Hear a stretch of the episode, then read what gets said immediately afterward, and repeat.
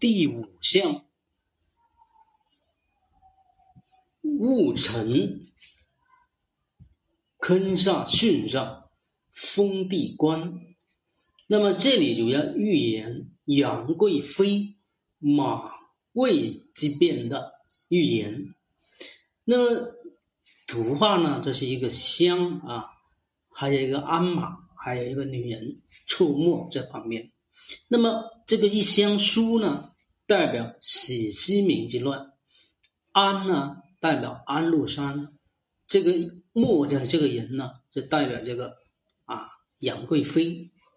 那么谶语说：“杨妃发，主道难；截断竹箫方见意，更无一例，乃福安。”那么这里就是杨了啊，杨妃发啊，叫对兵败啊，去四川，对吧？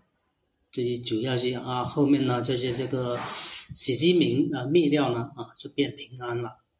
宋曰。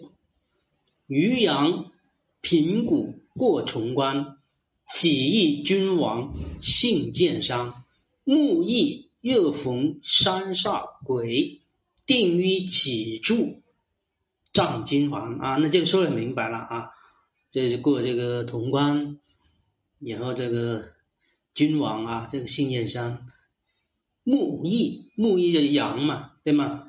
这个山位这些马可以坡嘛，啊。还有这个藏金王，就杨贵妃啊，叫杨金王，对吗？